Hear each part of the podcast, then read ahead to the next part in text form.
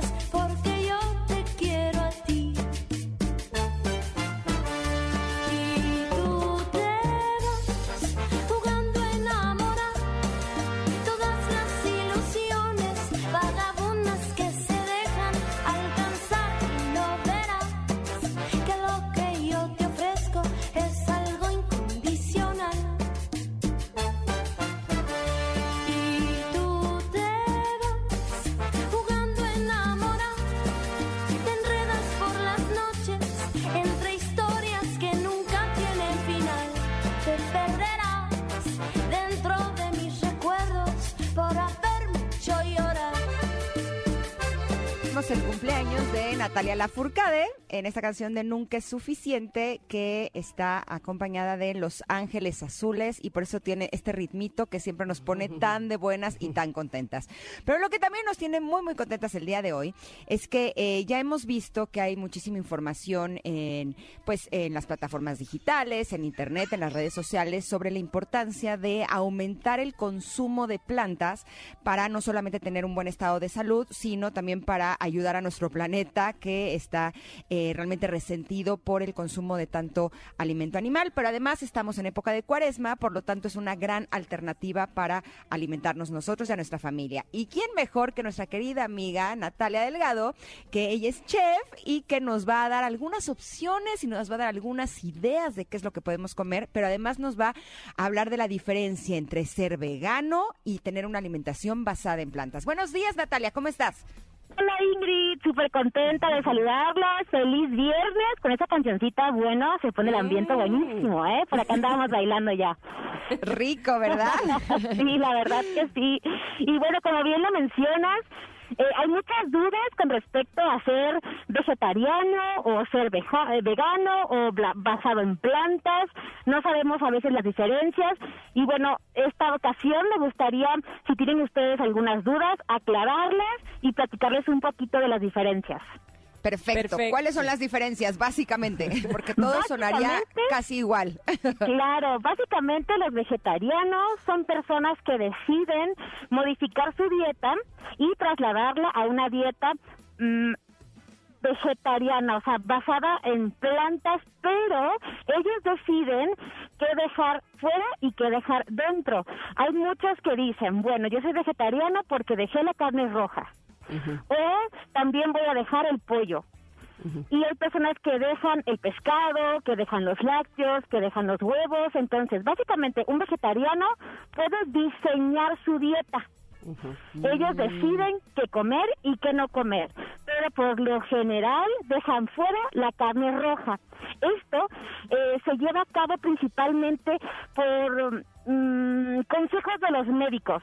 Tú tienes los triglicéridos altos, tú tienes colesterol alto, tú sufren de alguna... Eh, Exactamente, entonces por lo general es cuando dejan la carne roja, ¿no? Por órdenes Por del médico. prescripción, exacto, por prescripción médica. Ok. Así es. Entonces, la diferencia entre un vegetariano y un vegano, que el veganismo es una filosofía de vida.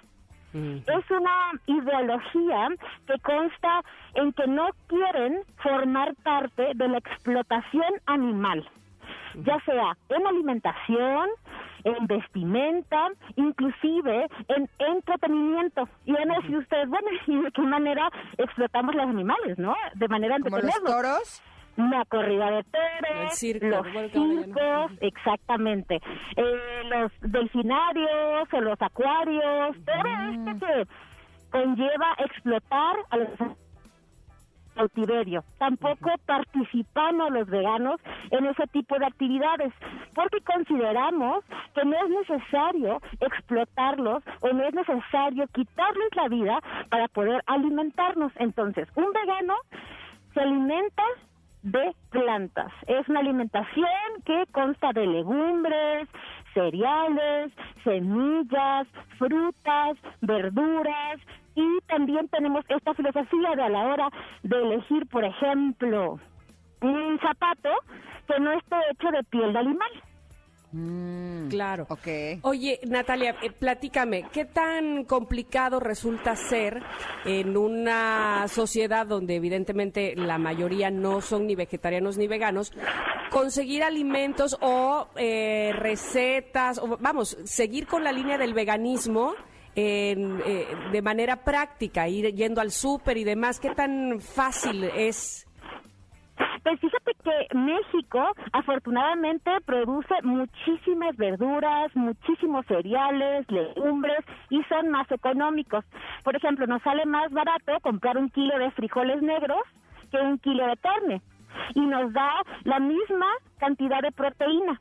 100 gramos de frijoles negros nos proporciona 22 gramos de proteína, más o menos igual que 100 gramos de carne.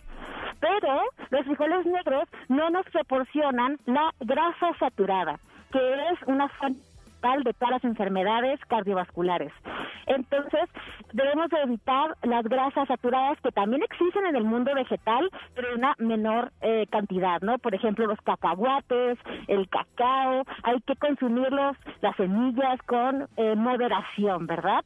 Pero, pues básicamente, un vegetariano diseña su dieta a su gusto, eh, a su ritmo, y un vegano decide adoptar esta filosofía de no querer perturbar ni a los animales ni el ambiente.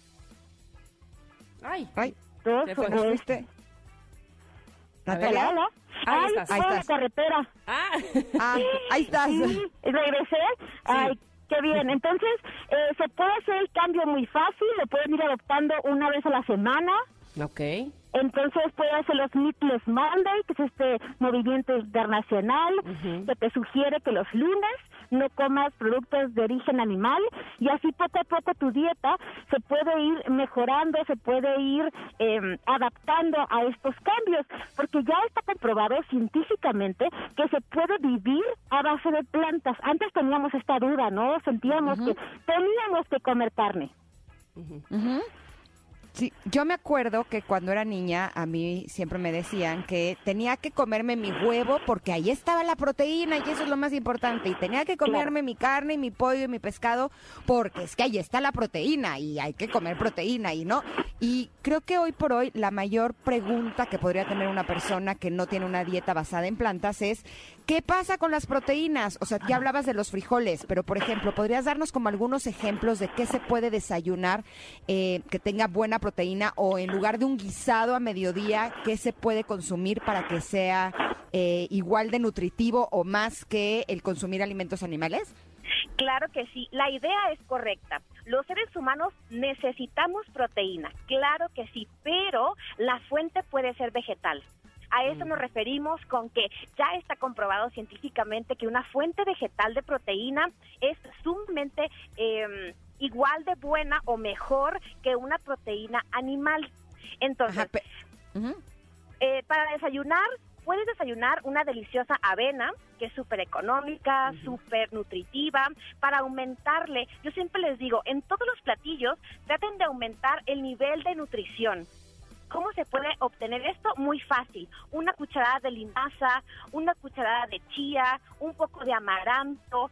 Eso siempre le va a agregar más calorías buenas a nuestra alimentación. Le va a agregar más fibra, más proteína, más em, grasas saludables. Entonces, siempre que vayan a comer, a una ensalada, por ejemplo, pónganle una cucharada de semillas.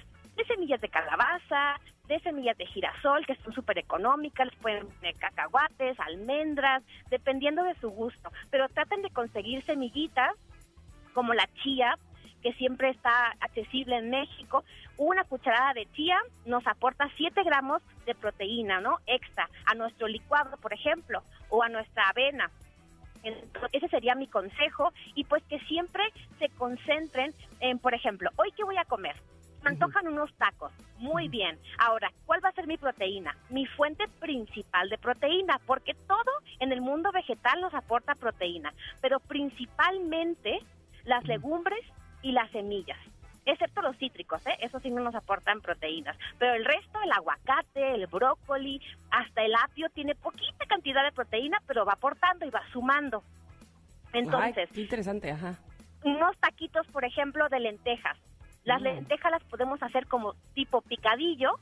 Le ponemos papas, zanahoria, chícharos, una buena salsita, un buen guacamole. Le podemos poner un elemento crujiente como el col o la col, el repollo, eh, un Mm. poco de lechuga. Y ya tenemos unos tacos buenísimos. Hacemos una sopita de verduras o hacemos una sopita eh, de garbanzos o de papa con chile poblano. Bueno, hay infinidad de combinaciones. Nada más concentrarnos en cuál va a ser nuestra fuente principal de proteína. ¿Cómo vamos a hacer el, el cambio, no? El sustituto de en lugar de pollo, pues uso garbanzo. No importa si nunca has escuchado un podcast o si eres un podcaster profesional. Únete a la comunidad Himalaya. Radio en vivo. Radio en vivo. Contenidos originales y experiencias diseñadas solo para ti. Solo para ti. Himalaya. Descarga gratis la app. Perfecto. Ay, todo, todo se me antoja, eso es lo malo de esta sección, discúlpenme, pero yo termino babeando y ya quiero mis lentejas y mi garbanzo. Les prometo que cuando estemos presenciales les voy a llevar taquitos Sí. de todo lo que les he prometido, porque han de decir, bueno, habla mucho, pero poco. Ándale, pero queremos la muestra, aunque sea. Oye, Claro. la- Oye, pero ¿tienes las recetas en tu Instagram de, este- Sí. de estas opciones? En mi Instagram pueden encontrar infinidad de recetas. Estoy como chef Natalia Delgado. También estoy en Facebook. Tengo canal de YouTube donde pueden ver tacos de setas al pastor. Mm. Pueden ver, bueno, tostadas de tinga. Y ahorita, como dices, la cuaresma, que se antoja algo del mar. También tengo propuestas con sabor a mar. Porque el sabor a mar se puede obtener gracias a, a la alga nori. Esta alga que comemos en el sushi, pues nos proporciona el saborcito del mar, ¿no? Y hacemos ceviches a base de germinados de lentejas, de garbanzos inclusive. Bueno, hay muchas eh, maneras de hacer ceviche sin consumir mariscos y pescado. Y miren que la chef Natalia de verdad que sabe de lo que habla. Ella acaba de ser ganadora a mejor chef o cocinero de comida saludable. Natalia, de verdad que me dio tanto gusto ver tu premiación. Qué Te linda, abrazamos y además te felicitamos y por supuesto te esperamos en la próxima para que nos sigas instruyendo. Muchas gracias por su apoyo, gracias por el espacio. Estos minutos para mí, bueno, valen oro porque me permiten llegar hasta sus amables seguidores y radioescuchas. Y bueno, mandarles un saludo muy fuerte y decirles que es posible, ¿verdad? Que es posible hacer estas modificaciones simples, sencillas y que van a mejorar la salud y vamos a colaborar un poco con el medio ambiente. Totalmente Gracias, de acuerdo Natalia. contigo, querida Natalia. Te mandamos un abrazo enorme y que tengas buen viaje.